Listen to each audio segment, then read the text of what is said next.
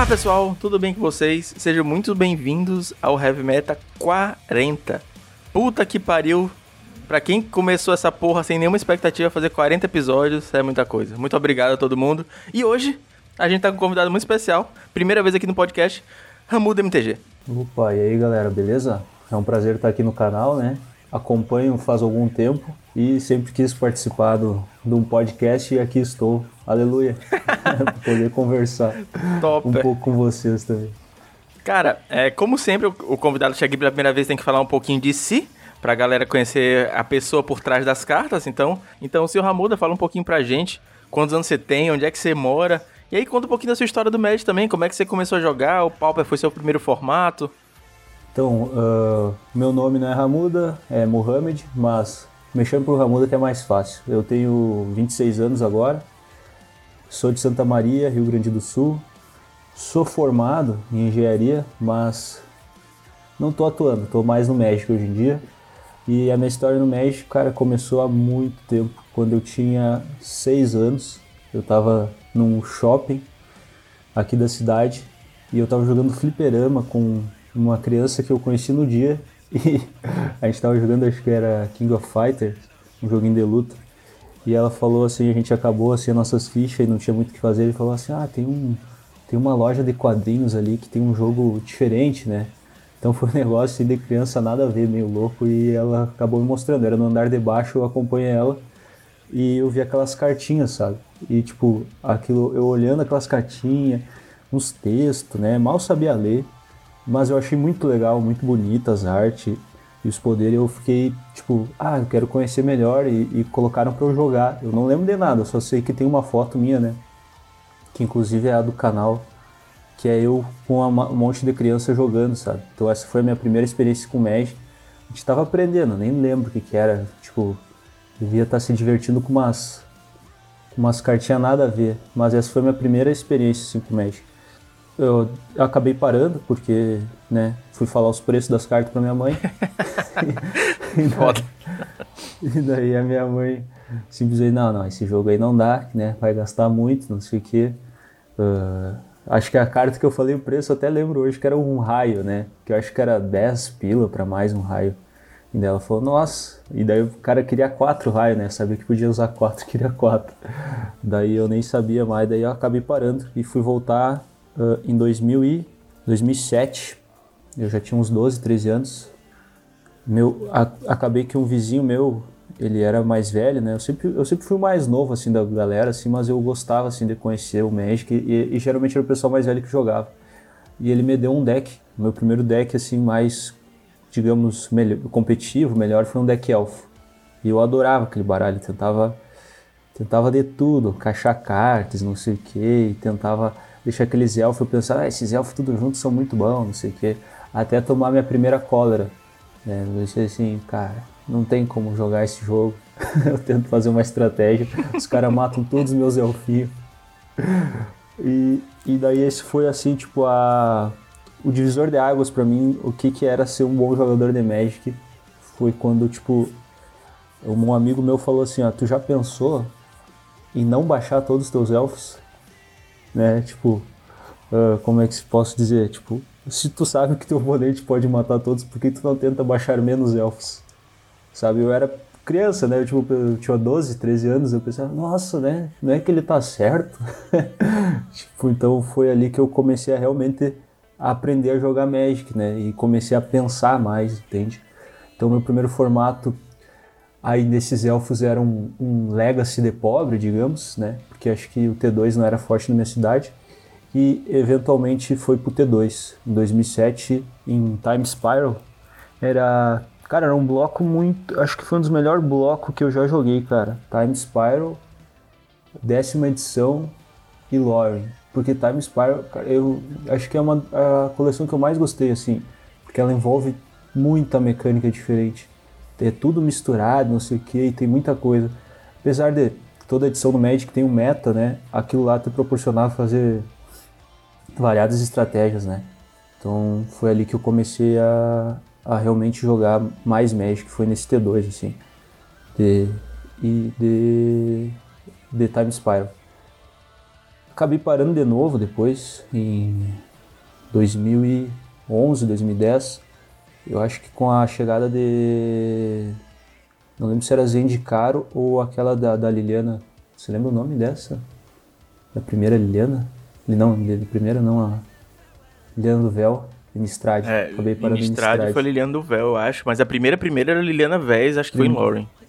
Era a Lauren, a Lauren. Era a Lauren, não, era a Liliana. Eu lembro se foi Zendikar ou... Não, era a Zendikar porque eu não, não cheguei a jogar com Fatland. As Fatland inimigo eu não cheguei a jogar. Então eu parei aí de novo e eu lembro que eu dei todas as minhas cartas pro ah, meu amigo. que bad. Nossa, eu dei todas. Pega esse carro popular aqui de presente. é, cara. E tipo, as cartas na minha cabeça não valiam nada, né, cara? Daí inventaram o Modern. Eu acho que inventaram o Modern, tipo, um, dois anos depois e tudo aquelas cartas subiram um horror de preço, né? Uh, acho que tinha. É, tinha bastante coisa, cara. Pensei, não, vou estudar pro vestibular, vou largar essas cartinhas e vou tentar fazer outra coisa da vida. Né, acho que eu já tinha uns 16 já, 16, 17. Mas, né, o Magic, cara, é um jogo tão bom e viciante que depois de anos tu vai olhar e tu se lembra como era bom aquele jogo. Tu diz, cara, esse jogo é muito bom, não tem como largar, eu preciso jogar. E daí eu voltei de novo. E eu acho que foi 2014, em Retorno a Ravnica, a segunda de Ravnica, final de 2000. Não, tava saindo Teros. Agora eu não lembro também se era 2014 ou final de 2013. E eu voltei no T2 de novo, cara. E e desde então eu eu tô jogando, cara. O Pauper, assim, que é o formato que, que, é o, que eu tenho mais, mais jogado hoje em dia, eu, eu comecei a, em 2018. 2017 ou 18. Então é bem até que recente o Pauper na minha vida. É um formato que eu tinha um certo preconceito, pensava, ah, cara, esses cartas comum aí, né? Tem um power level alto, mas parece que falta algo. E que eu tinha noção, né? Tipo, tem Counter Spell, tinha na época, né? Counter Spell, Daisy, Gush, cartas fortíssimas, né? Então eu tinha noção do power level das cartas, mas ainda assim eu pensava que faltava alguma coisa. Mas daí eu comecei a jogar e sempre joguei de Affinity. Então eu adoro, adoro Affinity. E eu comecei a entender melhor o formato e tomei gosto, sabe?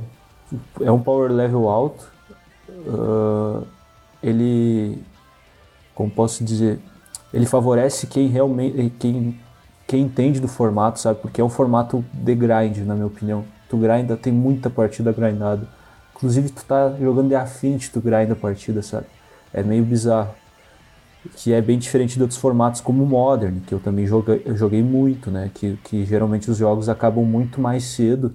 No Pauper não acontece isso é, chega a ser engraçado que as minhas primeiras experiências de perder por jogar lento foi no Pauper, né? De tão lento que algumas partidas podem, podem ser, né? Então é.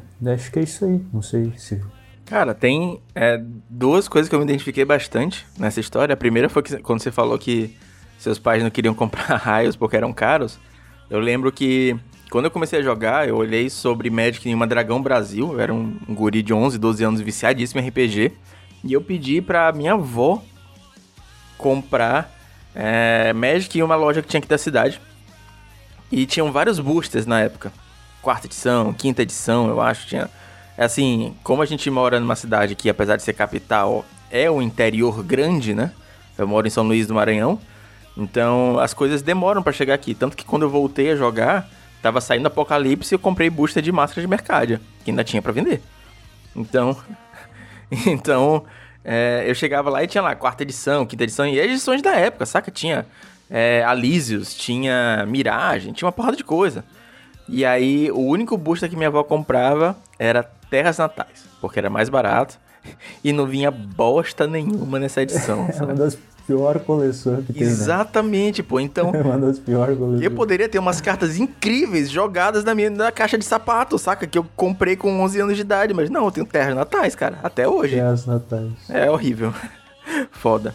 É, o da minha época, acho que era. Da, levando pra minha época, seria acho que Born of the Gods, sabe? Que eu tenho mais memória, assim, que acho que é a mais recente das edições, que é horrível, acho que era Born of the God. Não sei se chegou a pegar não, essa. Não, tava, tava em hold. A, a segunda parte, que, que eu falei que eu me identifiquei um pouco, é que você falou que ficava lembrando, ah, o Magic, o jogo que você gostava e tal. Cara, eu passei 10 anos sem pegar em carta. Eu tinha cartas jogadas assim, sobrevivendo a mudanças em gaveta e tudo mais. Vendi quase tudo que eu tinha, que nem você falou, ah, um carro popular foi embora ali, eu não sabia.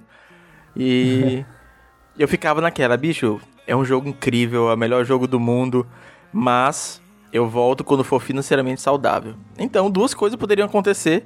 Uma era eu ficar rico, não aconteceu. Ou o Magic ficar barato, também não aconteceu. E até que em 2018 eu conheci o Pauper. E aí, é, não é barato, não é barato, mas dá para jogar tranquilo. É, a gente começou meio junto o Pauper, então. Sim. A gente tem uma. Só, só jogava outros formatos mesmo. Eu comecei eu jogando arena e tal, tipo, joguei umas arenas aí de, de graça, porque, enfim. E aí, tava querendo voltar pro Pauper, comecei a comprar minhas cartas. O primeiro deck que eu montei foi um UB Alchemy, porque é, o meu deck preferido de todos os tempos foi o, o B Psicatog, no T2 lá de Odisseia. Ah, sim, sim. E quando eu vou, eu falei, um amigo meu me emprestou um deck para jogar na loja. Aí eu falei para ele, cara, me empresta o deck mais fácil que tu tem aí. E aí ele me emprestou um burn. é só contar de 3 em 3, basicamente. Perdi todos os jogos no campeonato. Foi terrível. E aí eu lembro que a primeira partida. É... Quem jogou comigo, eu acho que foi um amigo meu aqui da cidade, muito amigo meu hoje, um dos caras mais gente boa que eu conheci nos últimos tempos. O nome dele é Eduardo. Se você tá ouvindo, um grande abraço, Dudu.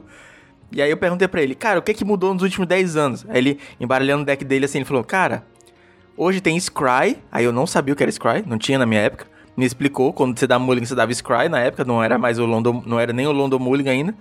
E ele falou, dano não vai pra pilha. Eu, como assim não vai pra pilha? Aí ele teve que me explicar que dano ia mais pra pilha e tudo mais. Aí, porra, cara, que merda. é isso. Só os velhos do Magic. Ih, dano na pilha, cara. Dano na pilha me, já me ganhou muito jogo isso aí. Sim, total. Cara, eu acho o Burn, sim, tipo, ele entendeu o Burn, né? Um, é um deck que não é dos mais difíceis, na minha opinião. Não é os mais difíceis. Mas realmente, se tu não, se tu não sabe o que, que tem no formato, tu pega um Burn, ainda assim tu vai ter essa possibilidade de perder todas, né? Porque existe muitas variações no Pauper, né? Que contra Burn. E o B Alchemy acabou indo porque uh, desse Burn tu pensou, ah, vou montar o B Alchemy. Como que foi isso? Não, eu já queria montar o UB Alchemy antes, porque assim, é, eu jogava de UB Psicatog no T2, foi um deck que eu, que eu adorei. Na época, joguei muito com ele, joguei competitivamente aqui na cidade, ganhei campeonato e tudo mais. Na época, aqui, cara, pra ter uma ideia, o quão interior é a capital do Maranhão, ou pelo menos era, no, no começo dos anos 2000, a gente não tinha DCI, não tinha campeonato sancionado. Tinha 40 players jogando Magic, mas a, a gente jogava os formados, jogava com decks competitivos, né, por causa da internet, mas não tinha DCI. O grande campeonato era o Maranhense, campeonato estadual que a gente organizava de forma, entre aspas, independente. E era acontecia uma vez por ano e tudo mais, e a gente jogava o campeonato com o título. E eu cheguei a ganhar em 2003 o maior campeonato que tinha aqui e tal, mais de 40 jogadores. Veio uma galera do Pará jogar, inclusive a final foi eu, um maluco do Pará, aqui do lado, né, Belém, São Luís. Mas não, é isso. E aí, quando eu comecei, é, foi foi tive tive meus momentos, cara. e aí quando eu comecei no Pauper, eu descobri que tinha um deck UB de controle na minha época não existia nem Dimir, saca? Não existiam os nomes, era só o B, GW ah, sim, e tal. Sim. E aí eu falei, cara, vou jogar de UB Control, porque é isso que eu, que eu fazia, é isso que eu lembro que eu gostava. Montei, enquanto as cartas estavam chegando do, do B Alchemy, eu tinha encomendado, só que para chegar a carta aqui no Maranhão é tipo duas semanas. É, eu, esse meu amigo me emprestou o Burn para jogar na loja e foi terrível. Aí o B Alchemy chegou e foi terrível, porque ficar jogando com deck tier 2 é complicado também. Ah, sim. Mas, vida que segue. Ah, então é por isso que esse tempo eu vi tu postando, ah, como eu queria ter um psicatog no Pauper. É, exatamente por isso, adorava essa porra. Tu, tu fez assim, mas tá maluco? Imagina um power level dessa carta no Pauper, é muito forte o psicatog. Cara, pior que sem sublevação, né? Porque tinha aquela, aquela, aquele feitiço que devolvia tudo pra mão, aí você ah, baixava o psicatog. Né? Exatamente. Sim, é que eu, eu não era dessa época, né? Porque eu era muito pequeno, eu não jogava, eu não, não, eu não, não, não tava ligado. Eu só vi isso pelo tipo por relatos no YouTube, sabe? Ah, a época do Psicatog, os caras falavam como era era, era um, bom de assistir, porque era mirror de Psicatog não sei o que. Mas eu, eu vendo assim a lista, tipo, quem vê hoje pensa assim, mas não parece bom baralho, sabe? Quem olha hoje, sabe? Sim, eu, eu, eu entendo. Tu vê, tu vê que, que, que o potencial da época era muito bom o baralho, né? Era absurdo. Eu cheguei a jogar de Psychatog no Extended também no T4. E aí entravam umas cartas meio malucas já da época e tinha umas regras diferentes. Na época tinha o Cetro Isocrono, que foi, chegou em mim rodinha, que, que você imprinta uma carta, custa 2 e tal. E a regra de Fire Ice na época é que você podia imprintar o Fire Ice e não o Fire ou Ice. E quando você pagava 2 e virava o Cetro, você escolhia qual lado você queria jogar. Então, bicho, era uma máquina, saca? Você conseguia matar o cara só no Fire Ice ou ficar comprando carta todo turno. Absurdo. Ah, nem sabia que isso jogava na época, mas realmente faz sentido. É, é, é um combo bom. É um combo bom. Então, antes da gente começar o podcast, tem uns recadinhos rápidos. Como sempre, o Heavy Metal tem todas as mídias sociais. Tá rolando um esforcinho real de tirar umas fotos massa no Instagram. Então, recomendo que você veja o Facebook também. E a gente começou a fazer lives na Twitch. Semana passada eu fiz a minha primeira live, você deve ter visto nosso canal do YouTube, que também tá na descrição. Eu joguei o Royale, Uh, joguei algumas partidas em live e eu achei a experiência sensacional. Essa semana provavelmente vai rolar de novo, ou já rolou, caso você esteja vendo esse podcast no futuro. Então, segue a gente lá no Twitch também. É o twitch.tv barra Heavy Meta Podcast. Os links estão aqui todos na descrição. E eu queria lembrar você também de acompanhar os links da Pauper Guild. No último dia 17 começou o campeonato Pauper Guild Singleton.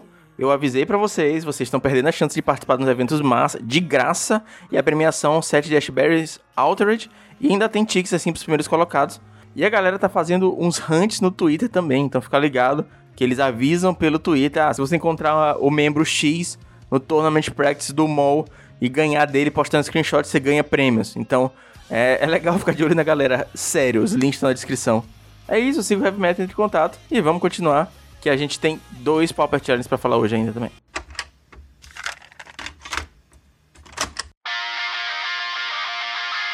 Cara, novamente a gente tá com dois Pauper Challenge no final de semana. Eu tô falando isso há muito tempo, mas a gente mudou um pouquinho a estrutura do podcast. Uh, agora a gente comenta algumas listas e não todas as listas, porque dois Pauper Challenges fica um negócio gigante.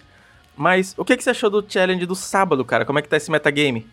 Então, né, estamos vendo aqui que Scred levou mais uma vez um challenge, né? Para quem dizia que, como mostra, toda semana tá mudando o campeão, cara, né? Semana passada tinha um Stomp e um retrasada, né? Porque passada inclui sábado, mas retrasada teve um Stomp e um Tron. Daí tu pensa assim, ah, o Stomp quebra o Scred e daí a gente vê nesse sábado novamente o Scred sendo o primeiro lugar e um segundo tu vê um Boros, cara. Segundo o pessoal que eu ando jogando, fala que Boros tem um match muito bom contra Scred, o Boros Monarca.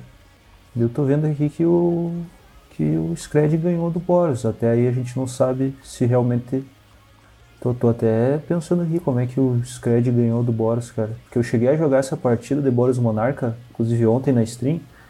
E o jogo 1, um, que é meio complicado, Realmente eu tomei uma coça, mas jogo 2 e 3 subindo side fica bem bom pro, pro Monarca. Mas é listas, né? Tipo, a lista do, do Scred meio padrão, cara. Porque agora acho, não sei se virou step ou até esses accumulated knowledge nas listas. Mas a maioria que eu tô enfrentando usa. Eu até acho interessante que diminuem o Traje Class 1 para 1, que tu consegue facilmente dar um santuário para conhecimento acumulado, conhecimento acumulado, e já comprar essas duas, três, quatro. Tem partida que eu jogo que o cara dá o quarto conhecimento e daí dá um santuário pro quarto conhecimento de novo, aí tu só desiste porque o cara comprando quatro cartas duas vezes é muita vantagem, né? Então tem esse potencial, vai ver o cara ganhando card advantage dos, dos oponentes dele. Mas acho que a lista aqui que mais me chamou a atenção é a do terceiro, cara. Terceiro lugar, o Tron de bicho. Cara, uma pessoa ontem falou o apelido da lista que ele dava, Tron, não era Tron Agro. Tron Bichão? é, é Tron, não, é fazer uma, ah, um jogo de palavra com Tron. Agrotron, ah, não lembro, mas essa lista aqui é. Eu acho ela meio estranha. Eu acho ela boa e ruim. É, meu sentimento também. parece que é muito bom fazer um bicho 4-4 no, no, terceiro turno e já buscar outro e o Lamog Crusher no quarto. Mas eu não sei qual que é a confiabilidade dessa, de, dessa play, entende? Parece que tu jogar com o Tron convencional pode ser melhor. Mas claro, daí vai do jogador, que provavelmente manja bastante, né? Pegou o terceiro lugar, então ele sabia muito bem o que ele estava fazendo. Até queria ver quem que ele enfrentou aqui, ó. Ele enfrentou o, o R, é, acho que o match do R-Scred é bem parelho, né? Até porque os Scred matam as, as principais ameaças do cara, ele consegue anular esse tipo de coisa. Eu acho que ele tem um jogo bom. Uh, o quarto lugar, o Oscar Franco, que esse cara joga muito bem. Esse Oscar Franco sempre é top, acho que é grinder, né? Então ele sempre está bem posicionado e ele joga DR Scred, né? Tu dá pra ver. Acho que ele pegou também no de domingo, a gente já vai ver.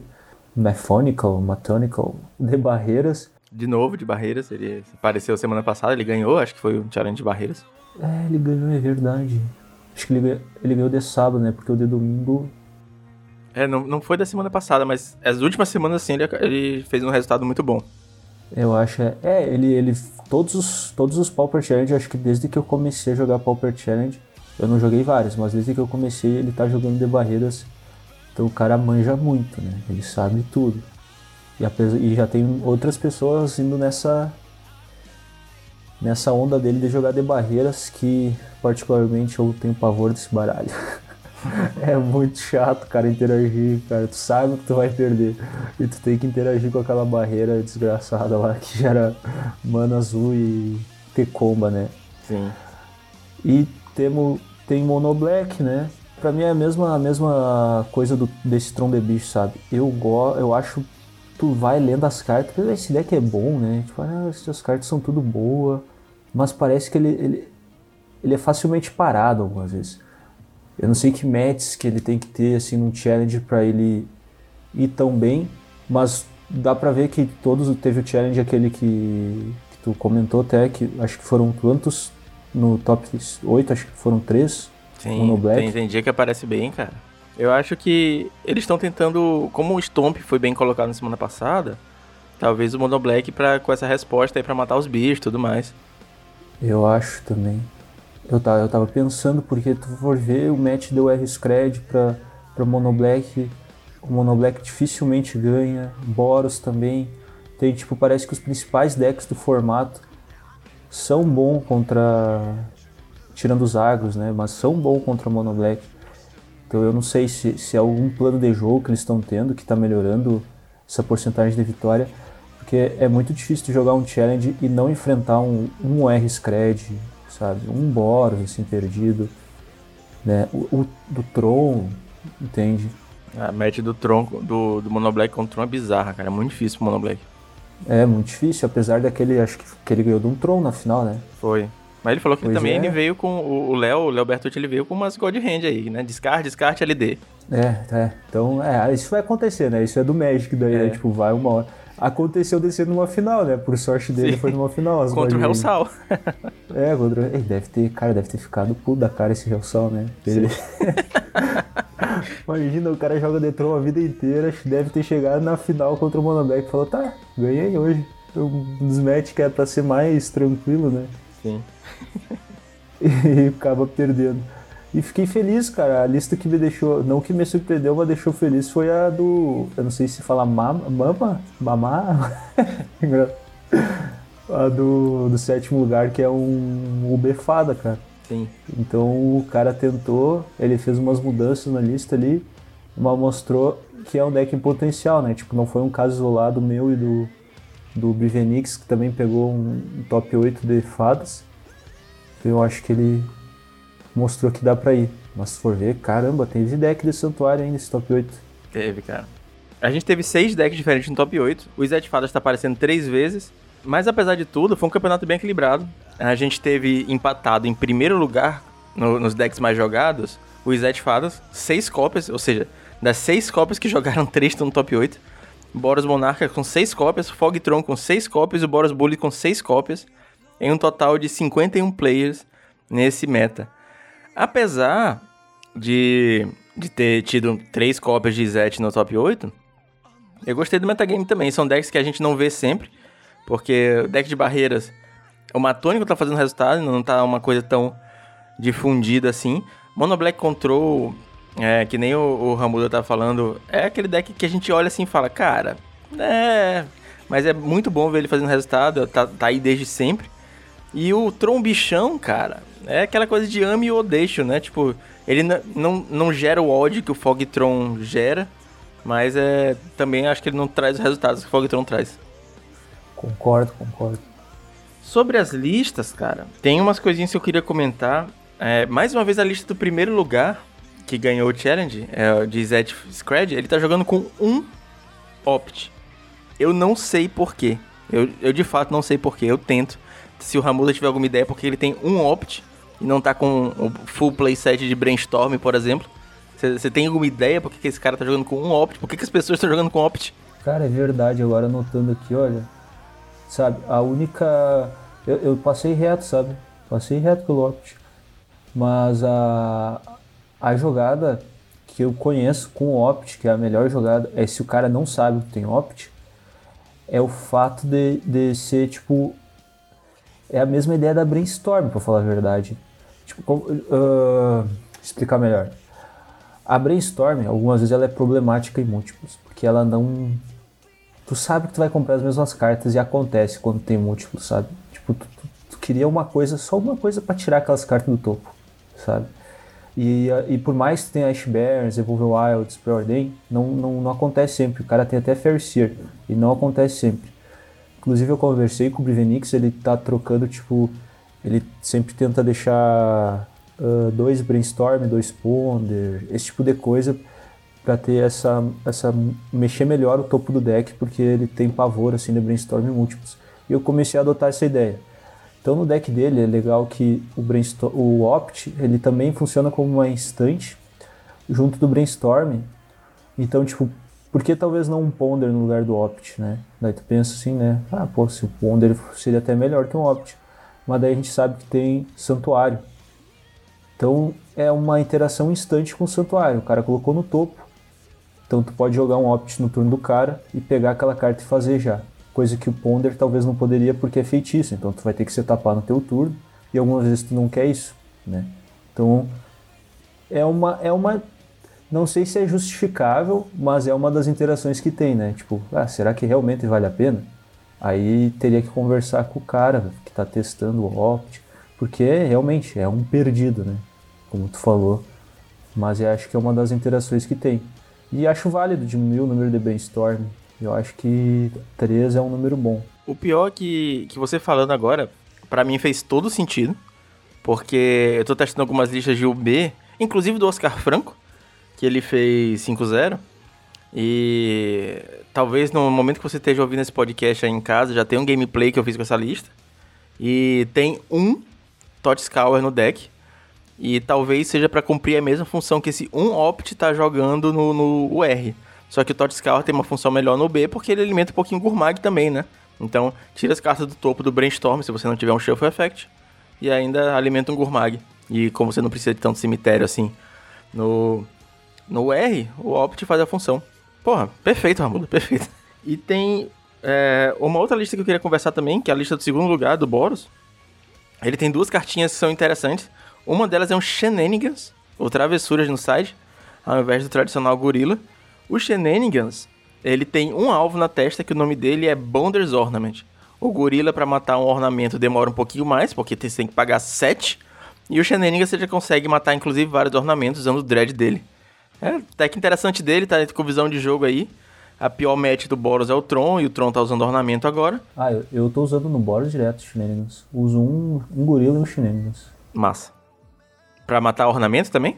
é para matar ornamento e mira em force, tipo de coisa, pedrinha do Tron. Cara, é muito importante matar as pedrinhas do Tron, porque por mais que o cara pense assim, que o cara vai ter 200 mana, o importante é ele não ter 200 mana e 10 colorida, tá ligado? Ah, sim, é verdade. Entende? E, mas eu, eu tô achando estranho, cara, não tem gorila no site, cara. Meu galo, velho. Verdade. Antes da gente passar pro challenge do domingo, tem uma menção honrosa. O Leo Bertucci, que a gente já comentou antes, tá jogando de Boros. E ele tá jogando com dois Bonders Ornament no Boros dele. É uma tech que a gente tem visto acontecer. A galera tem comentado, o Carlos tem falado bastante sobre. Que ele tá, tá estudando várias versões, inclusive de Jeskai e de, e de Boros com Bonders Ornament. E eu acho que é uma carta que faz todo sentido no deck também. Concordo, cara. O Carves está me mostrando aí vários resultados com Bonders Ornament. Ele falou que eu acho que a única parte ruim dessa carta é que torna os jogos bem grindado e lento, sabe?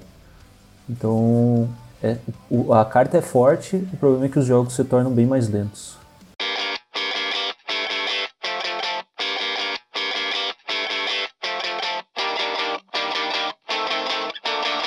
Agora, falando um pouquinho do challenge do domingo, a gente teve um metagame bem equilibrado.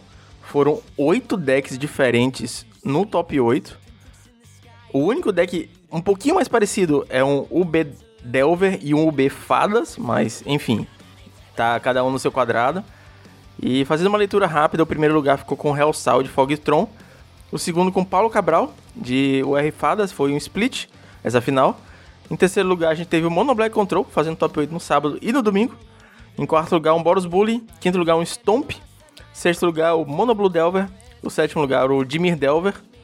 Em oitavo lugar, o Mamá novamente, ou Mama, de Dimir Fadas. Total de 60 players, um pouquinho a mais que no sábado, eu esqueci de comentar, mas o sábado deu 51 players.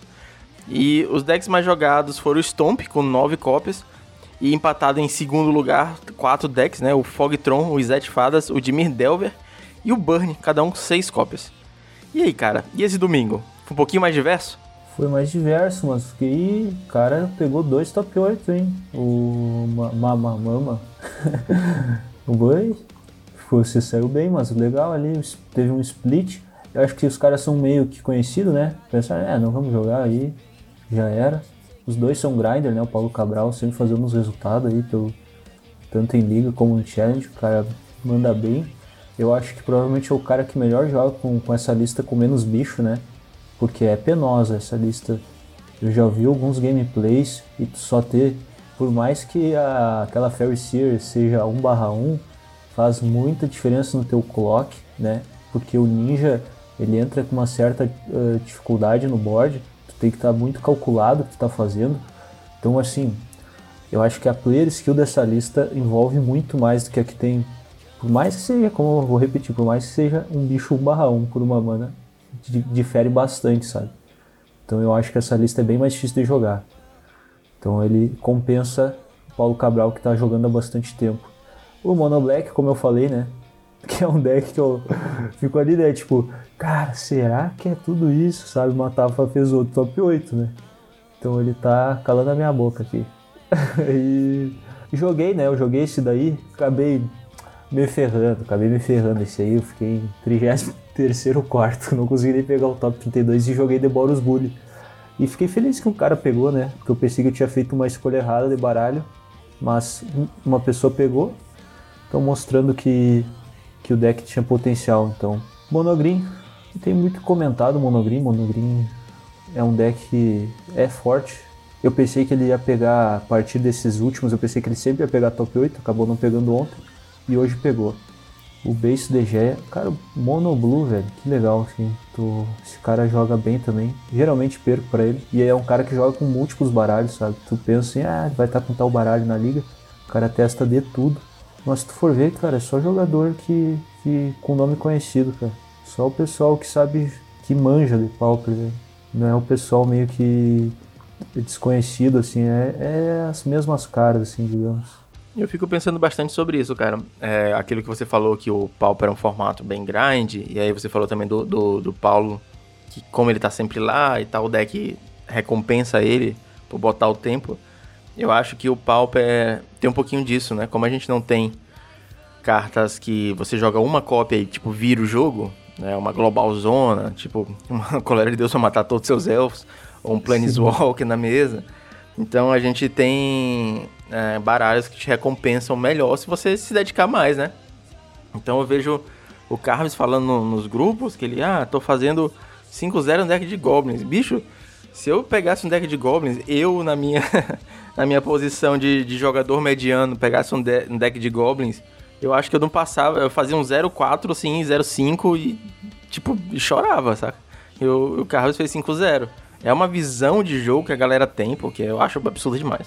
Ah, com certeza. Eu fiquei perguntando, Carlos, como é que tu fez 5-0 com esse Goblin, cara? Esse deck sempre tomou um pau, né? Daí ele, cê é louco, esse deck tá fino, é bom demais. Eu, tá, né? Vou, inclusive eu vou testar, acho que, que amanhã eu vou testar na, na live, vou testar esse baralho. Vamos ver se é isso que ele tá falando, né? Claro, né? O Carves tem muito mais tempo de jogo que eu, ele tem as experiências diferentes com vários baralhos, então ele com certeza manja mais que eu, né? Ainda assim, vamos ver o que que dá. Tô, tô esperançoso. Falando em, em nessa que eu, eu, eu, gosto de brincar que o Carves tem a visão além do alcance. Falando em visão além do alcance, tem um outro jogador que, que ficou em teoria em primeiro lugar, né? Que foi Split. O Hellsal. É, ele vive reclamando do Tron. E ele vive fazendo re resultado com o Tron. E eu acho que os resultados do Hellsal acabam criando uma ilusão que o Tron é OP, quando na verdade o Hellsal é tipo Carves da gringa, né? Então, essa semana ele fez é, top 1 com o, o, deck dele, tem umas coisas novas, tem quatro Bonders Ornament, que já estava desde semana passada. A carta no momento de gravação tá mais de 30 ticks. Absurdo! Absurdo. E ele tá jogando também com um Suffocating Filmes de main deck. A, a menos um, menos um instante de Coreia. Essa carta tá vendo muito jogo. Talvez a carta de Coreia que mais tá vendo jogo no Pauper. E uma carta que eu nunca tinha visto na vida chamada Last Breath e é uma instantânea costuma qualquer uma branca que exila criatura alvo com poder 2 ou menos e o controlador dela ganha 4 de vida. Um pouquinho versátil aí, tira o ninja, consegue tirar um Delver antes do flip, consegue matar uma, uma besteirinha do, do Stomp em resposta a um, a um Elephant Guard, alguma besteira assim. Então, interessantezinha. Sabe que esse Last Breath aí, me falaram que, além desses alvos que tu mencionou, né? A moral era melhorar o match dele contra barreiras Sério? Pode crer. Aham. Uhum. Que, tipo, pega todas as barreiras que ele precisa. Interessante. A gente pega, pega as, ba as barreiras principais, pega, né? E como é um deck que fica com o wall, fica voltando e tal. Sim. Tu, tu consegue segurar o early game melhor, né? Eu acho que é porque a base de mana puxa mais pro branco, porque se tu for pensar, dava pra ser um raio, né? Se tu for ver. Mas eu acho que é como puxa mais pro branco a base de mana, eu acho que ele optou por isso. Porque eu acho que, como você falou da barreiras agora, tem a, a parada de voltar do, do, Grave, né? Que já aconteceu de eu estar tá matando barreira pra caralho, o cara dá um Rip in the Graves e, e acabou, acabou tudo que eu tinha feito. Então, é, como ela é Zila, ela tira esse trabalho, né? Ah, é verdade, Zila, Zila, é verdade. É, então é melhor que raio mesmo. Sim. Aí ele poderia estar tá usando também o, menos 5, menos 5, que se morrer o bicho é Zila, né? O, aquele preto. Obnixlis, alguma Esse. coisa. Cruelty. É esse isso. aí. Mas aí, como tá na base branca, você já fica mais fácil, ele consegue meter de segundo turno, já se vacilar. Terreninho virado de segundo turno, land de Tron, de primeiro turno, land de Tron no segundo e, e Pans. É, é verdade. Porra, muito bom. Eu, eu acho massa, porque eu aprendo pra caralho com os convidados. Todo mundo tem uma, uma visão que vai adicionando, né? Então, porra, o cara que tá ouvindo em casa acaba tendo esse benefício também. É, mas eu não eu discordo de uma coisa. De uma coisa que tu falou. O quê? Que, que Tron não é OP. Tron claramente é OP, cara. Uma copiazinha no é top 8, claramente. bro. Claramente. Mas aí que tá, eu, eu converso e, e, muita gente concorda. É que Tron é penoso.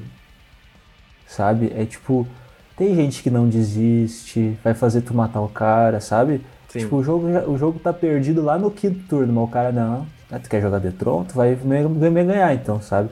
Vai ficar 10 minutos para ganhar o jogo. Entende? Tipo, é um baralho muito forte. Tu sabe, tipo, o cara tá jogando contra Tron. Quem é que joga contra Tron feliz, sabe? Nunca vi alguém jogar contra Tron feliz. Eu nunca vi alguém falar, cara, peguei Tron, ainda bem. Sabe? Tu, tu, tu, tu Pô, entende cara, que. To, todos os meus oponentes de Burn devem pensar isso. Ah, mas jogo 2 e 3 é outro jogo. Tem uma coisa no Magic, né? Jogo 1 um, tem, tem, tem, tem dois jogos, no, no mínimo um, né? é com side. Sim. Entende? Então tu sabe que depois, olha o side do cara contra, contra a Burn. Duas Blue Elemental Blast, duas Hydro Blast, dois Lone Missionary, é, um, um spell. spell. Cara, é bastante coisa, é difícil, tipo, não é tão debarbado pro Burn ganhar pós-side, né? É. E além dele ter o Last Breath que pega o termo. Sim, verdade, olha só. Entende? Então eu, eu acho que assim, o jogo 1 para Tron, provavelmente ele perca para bastante deck. Mas ele tá, na, ele tá no, nas cores de melhor side. É um deck 5 cor, né? Pra, né? Então, tipo, ele tem as melhores cartas de, de qualquer side que ele queira. Ah, eu tenho pavor de Tron, é, eu preciso. Sempre quando eu tenho uma oportunidade para falar que Tron é OP, eu falo. beleza, beleza. E eu sempre quando eu tenho uma oportunidade para cortar, eu corto. Brincadeira, brincadeira. o terceiro lugar, o Ryuk, Ryuk 1, Ryuk 1, ficou, jogou de Mono Black, ele tá com uma lista um pouquinho diferente, cara. Ele tá jogando, o side dele tá, tá bem carregado de Fada Macabra, tá com três Fada Macabra e três Faricas Libation, aquele que é Edson que também remove encantamento. Eu achei curioso, bastante dessas cartas. Pouca, pouca no caso, nenhuma destruição de terreno, a galera geralmente joga com. Mas acho que ele botou as fadas macabras mesmo para tentar, talvez, tirar a recursão do Tron. Pois é, né? Ou ele baixava para bater no cara ou exilava as cartas, né? Mas estranho não tem nenhum LD mesmo. Sim. E tipo, e tipo Faricas, que encantamento que ele tava preocupado, será? Tô agora pensando assim, não me vem nada na cabeça, porque né, a, a moral de tu usar Faricas Libation, Libation, Libation, sei lá como é que se fala, é a opção de destruir encantamento, né? Porque senão tu poderia usar édito. Não tá me vindo nada na cabeça do encantamento bom. É, talvez uma Journey, mas, tipo, saca? Não, não, é. não sei se vale a pena. É, é, tem, tem aquela coisa, né? O cara pegou o terceiro lugar, será mesmo que ele precisou usar essa carta no side? Sabe? Tipo, vai ver, ele nem precisou, né? Tem essas coisas, né? O cara tá usando náusea também. Tipo, eu já Sim. vi muito Mono Black mudar pra, pra carta nova pro. Suffocating. Pro Suffocating Films e o cara continuou na náusea. Então, eu não sei muito bem. Tem uma menção rosa, 11 lugar, Amoras 27, brasileiro. Ficou, fez top 11, né, no caso, de BW Pestilência com Bonders Ornament, tá jogando com duas cópias. E, cara, cada vez mais ele tira os Palace Sentinels, ele jogava com dois de main deck, aí jogou pro side, Agora, as únicas criaturas dele são quatro Guardians. E é isso. Quatro Guardians, Pestilência e Bonders nele. Tem uma coisa engraçada para comentar sobre isso. Por favor. o último oponente dele fui eu. Nossa. E como é que foi essa match? Cara, era ou eu ou ele que ficava nessa posição e eu acabei. Não sei se ficava em décimo primeiro, mas eu acho que eu pegava top 16 e acabei não pegando nem top 32 perdendo, tá Puts. ligado? Então, tipo, eu vou te dizer que ele me ganhou por causa desses Palace no side. Não foi nem o main deck. E o Bonders Ornament, estranhamente, não que não tenha, não tenha sido bom, mas ele não, não chegou, em nenhum momento das partidas ele chegou a começar a comprar uma no passe, comprar uma no passe, comprar uma no passe. Não, não fez essa, essa diferença gigantesca, né? O que ganhou o jogo para ele foi o Café com Leite, Pestilência com o Guardião, num dos jogos. E no terceiro ele baixo, conseguiu ruxar um Palace e, né, Monarca. Tem vezes que o Monarca só ganha sozinho, né? E foi essa partida ganhou sozinho pra ele o Monarca. Cara, vamos torcer que Bonda seja só só fogo de palha para baixar esse preço mesmo. Mas eu fico feliz, cara, dessa, dessa média que você tenha trazido esse insight. O Amoras é um cara que eu acompanho há muito tempo, antes mesmo de podcast e tal olhava as listas dele, porque eu joguei um pouco de BWRL, ele sempre foi referência. E eu entendo também que ele é um, um cara um pouco reservado, por isso que eu nunca o chamei. Então a gente pode fazer, inclusive, a campanha hashtag Amoras no, no Heavy Metal e hashtag Lindoso no Heavy Metal aqui pra, pra acompanhar. Hey, listen! Opa, cara, e aí? Eu tô vendo que você chegou mais uma vez aqui até o final do podcast. Eu queria te lembrar mais uma vez de seguir o Heavy Metal nas mídias sociais, cara. É muito importante pra marca, é muito importante pra continuidade do trabalho que você acompanhe a gente em outras plataformas. O YouTube é muito importante, o Instagram é muito importante, o Facebook não é tão importante, mas é importante também. Então, segue a gente lá, todos os links estão na descrição. Beleza? Valeu? Vamos continuar.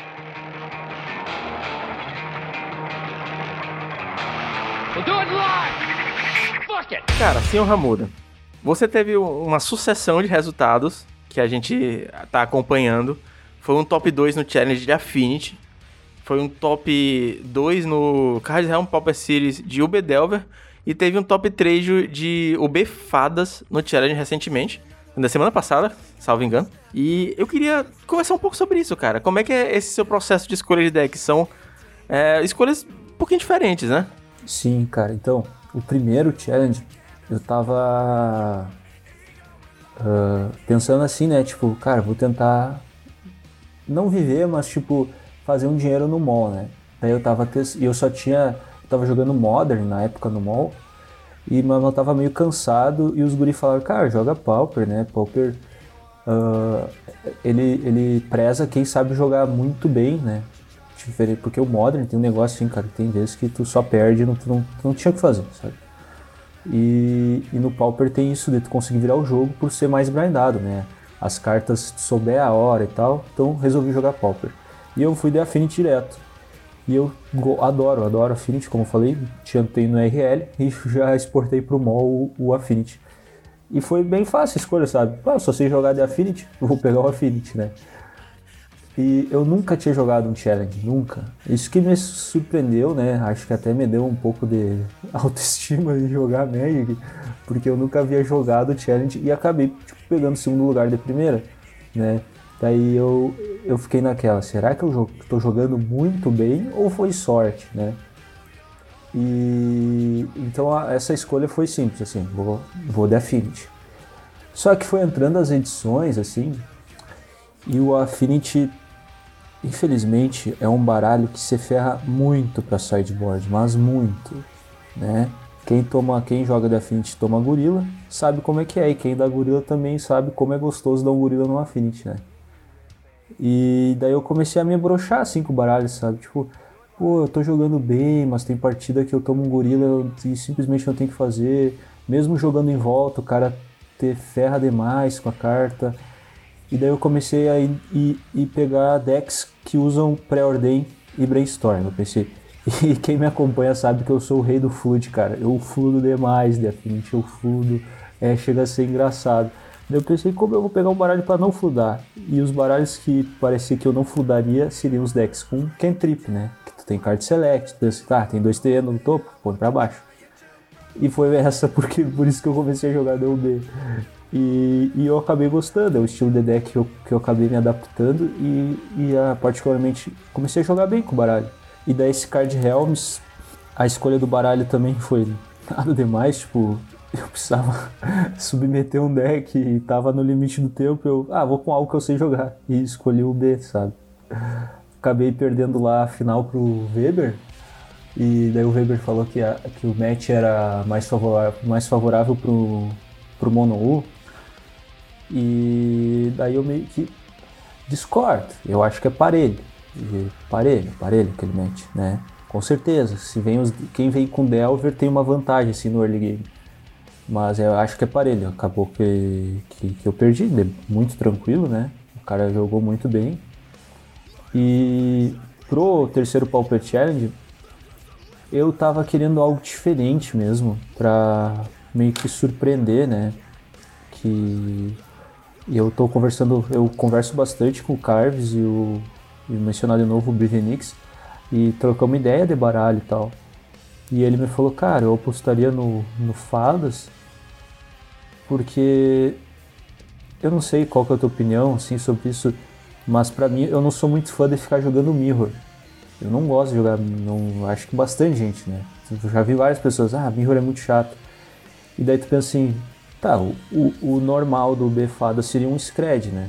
Daí eu pensei, ah, vai estar tá lotado Scred, o cara vai ficar jogando Mirror de Scred.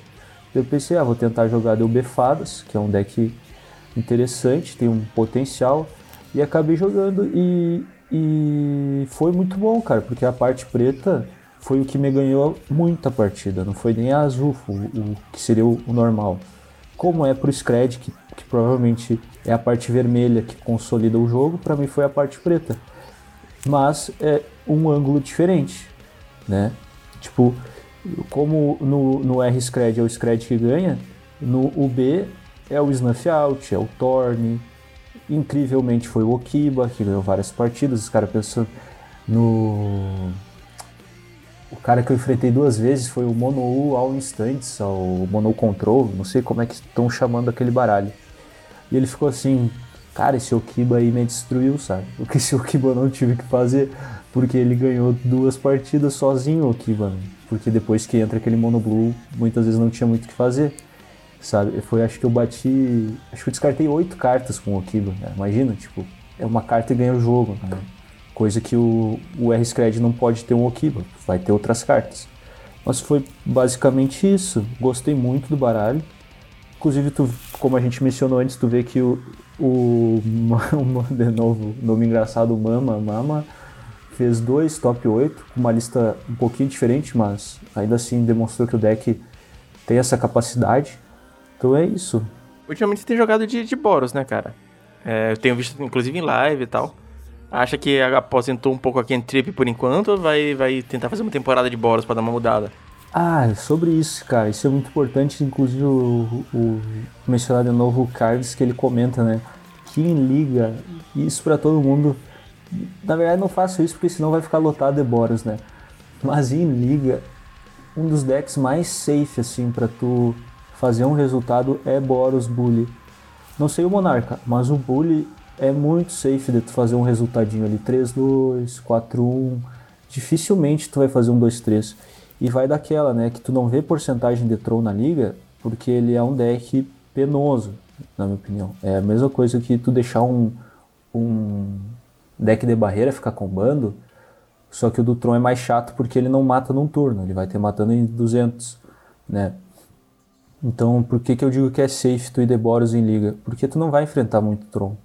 Os horários que eu jogo, e isso é outro, outra variável do MOL, é que não é tipo um milhão de jogadores, é 400 jogadores e o pessoal tem horário para jogar, né? Tipo, o cara que joga de Tron, ele sempre tá jogando quase sempre no mesmo horário. E tipo, aí vai de estudo de campo, como eu posso dizer, tipo, os horários que eu jogo, dificilmente enfrento Tron, então fica mais viável jogar de Boros Bully, né? Um, um, numa mentalidade mais grinder assim. E então eu tenho bons resultados. E nessa questão de Kentrip que tu falou, eu diria que o looting é, é, a salvação, sabe? Tu tá, tu tá lá com 200 lentes, tu compra o looting e pensa assim, nossa, é agora que eu vou mudar toda essa mão podre né? Mas é por isso que eu jogo bastante. Inclusive os, os, os 5 zeros que eu tenho, a maioria é de, é de bully. Eu não tenho muito, tô com 4. Mas os três deles foram de bully e um foi de UB, UB Delver. É interessante até você ter comentado sobre essa diferença de jogar challenge, de jogar liga, porque eu tenho aqui na pauta uma pergunta sobre a diferença entre jogar um campeonato grande da Wizards e um campeonato independente tipo Card Helm e Pauper Series. E, novamente, quando eu falo de campeonato independente, eu falo de um campeonato que não é de forma alguma sancionado pela Wizards.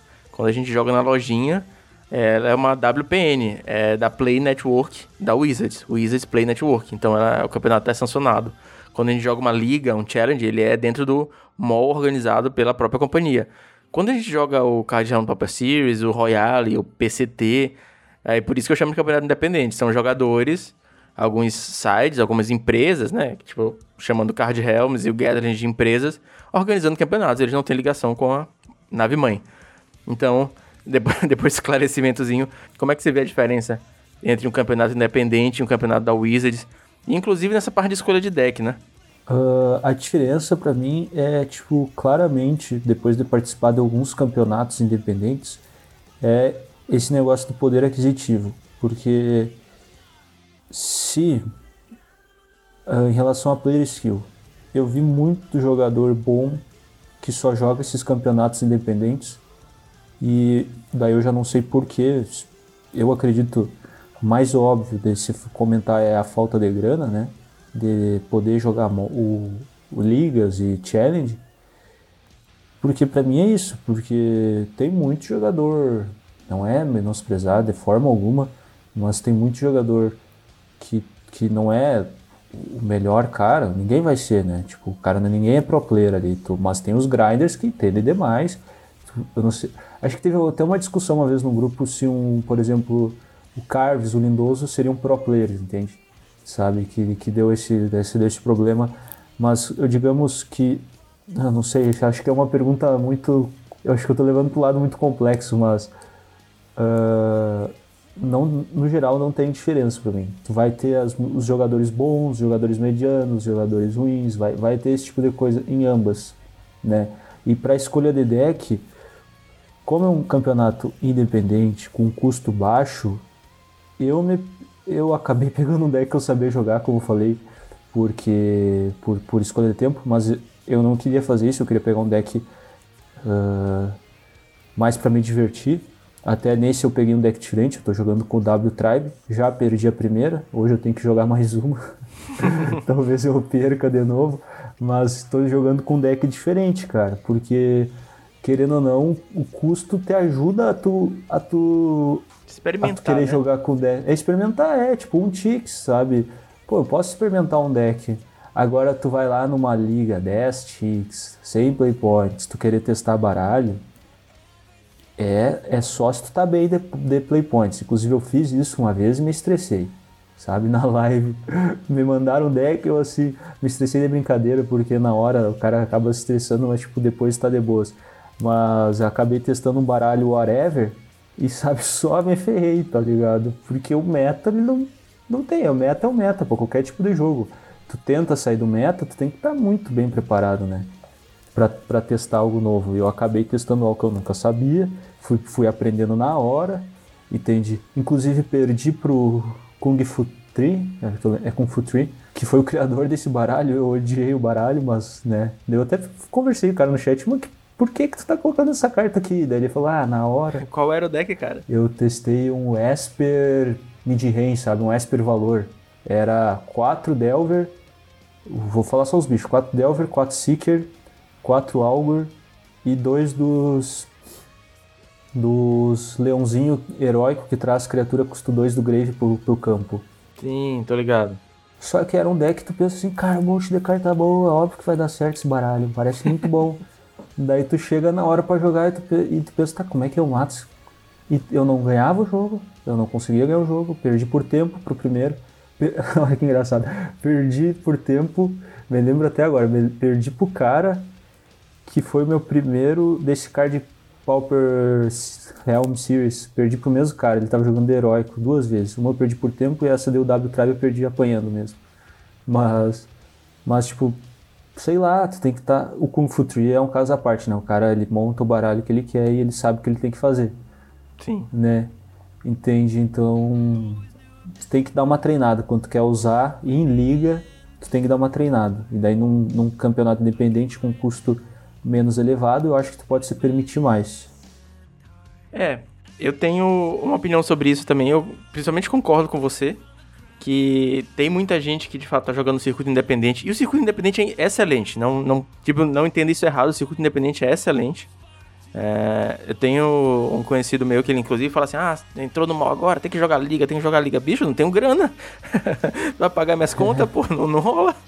E o circuito independente, a gente tem bons jogadores, a gente tem o, o, o, meta, assim, bem estabelecido até. A gente tem decks que são decks tier, decks estão rolando também nas ligas, nos challenges, obviamente com algumas modificações.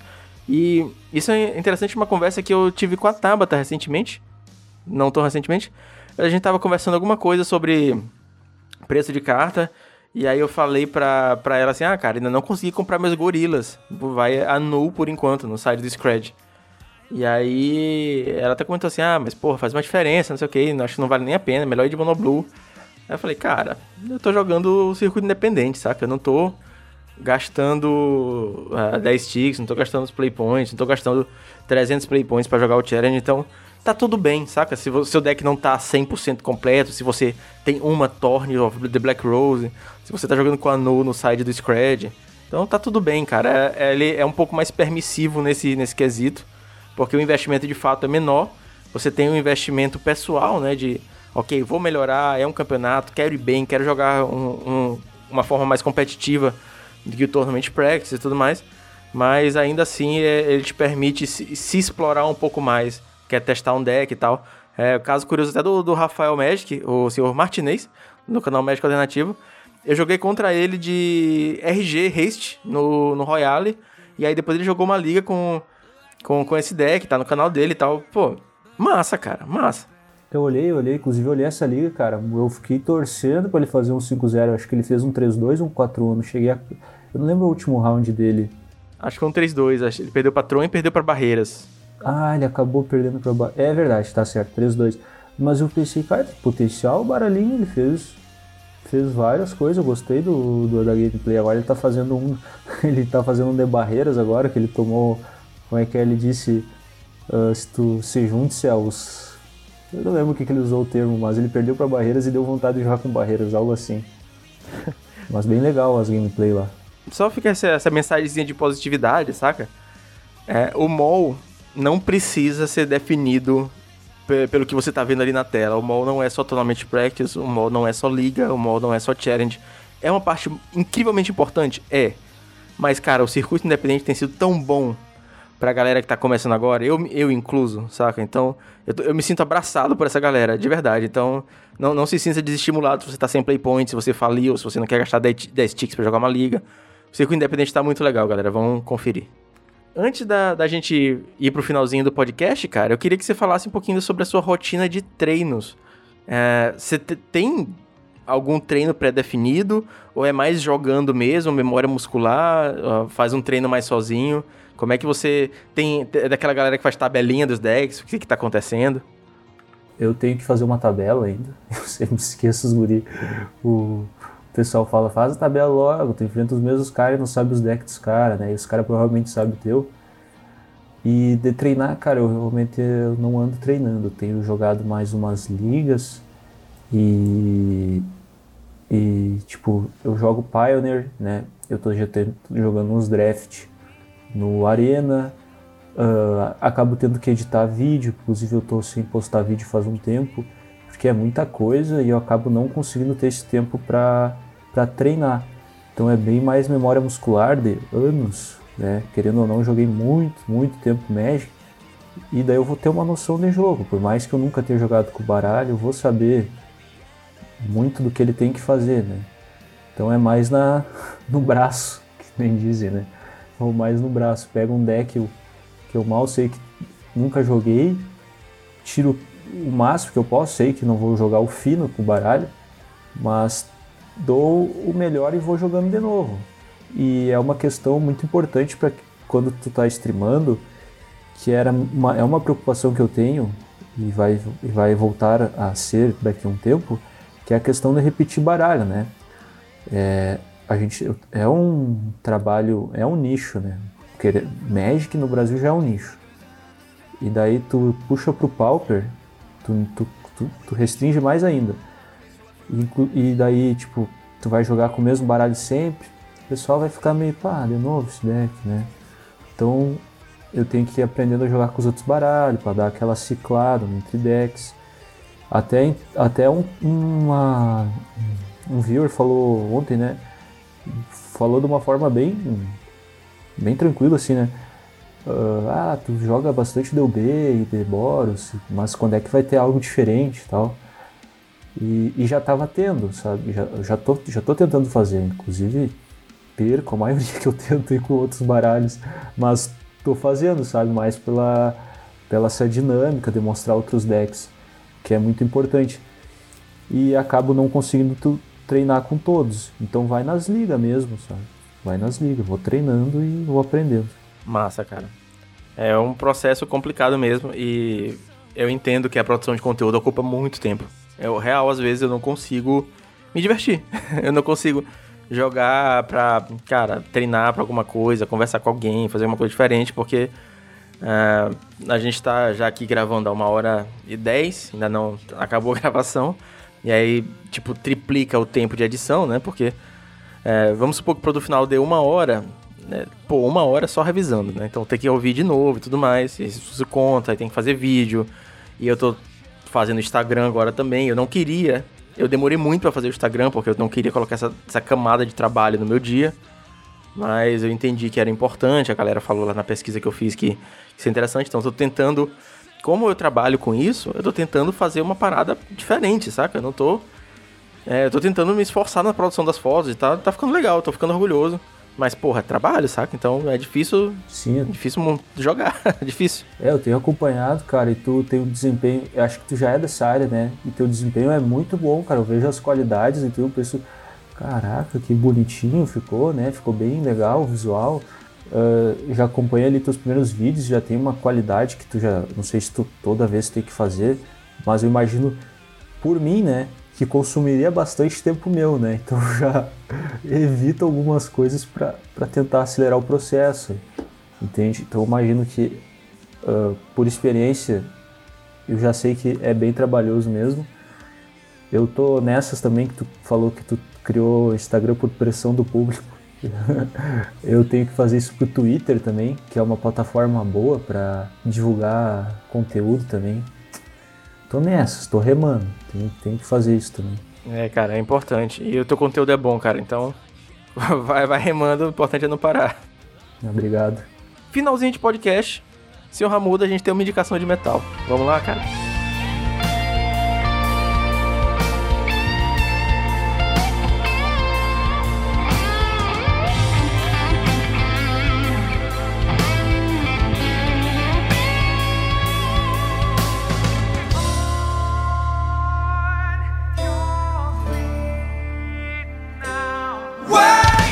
De metal. Caraca, peraí.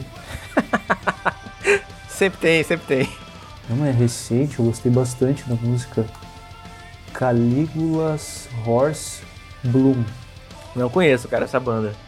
Ela é mais ou menos que estilo? Eu não, também conhecia, é que eu, eu não sou muito do metal, né? Eu conheço mais as clichês, só que essa aqui é diferente. É o, aquele, pro, aquele me, me corrija se eu estiver falando errado. É aqueles metal progressivo que tipo começa tranquilo, daí vai pá e começa a ficar mais pesado. Assim, até o, o meu entendimento do metal progressivo é uma parada um, um pouco mais experimental. Então tem um, um, solo de guitarra um pouco mais trabalhado, tem teclado, né? Eu sempre lembro do Dream Theater para falar de metal progressivo, mas eu ainda não ouvi a banda. Eu vou adicionar na nossa playlist colaborativa, tem uma playlist com todas as indicações de metal dos 40 episódios, mais os dois primers, mais os três especiais da história do heavy metal. Tá no Spotify. Toda semana a gente bota música nova do nosso, nosso convidado. Uh, senhor Ramuda, muito obrigado. Foi sensacional. Fala pra gente de novo das suas mídias sociais, porque a gente, a gente conversou tanto no começo que a gente não falou do canal, não falou da Twitch. Deixa todos os links vão estar na descrição, mas fala um pouquinho pra gente dos seus projetos na internet, cara. É verdade, cara, esqueci de falar, né? Muito obrigado por estar aqui, cara. Eu gostei muito de conversar contigo, foi muito legal ter essa oportunidade. Então, as minhas mídias é o Twitch, é, twitch.tv barra YouTube, mesma coisa, RamudaMTG, e o Twitter, que é o que eu tenho que começar a usar, pessoal, se vocês já quiserem me dando essa ajuda e me seguindo, é RamudaMTG também, eu acho, ou arroba Ramuda, Ramudão, coloquei com o 3. É isso aí, pessoal. É, cara, foi, foi muito massa, de verdade. Então, as portas estão abertas, podem aguardar o senhor, senhor Ramuda aqui em breve mais uma vez. Isso aí, pessoal, valeu. Não se esqueça de dar uma olhada nos links da descrição, todos os links do Ramuda estão lá, do, do Heavy Metal também e da Pauper Guild. É isso, valeu, falou, até semana que vem.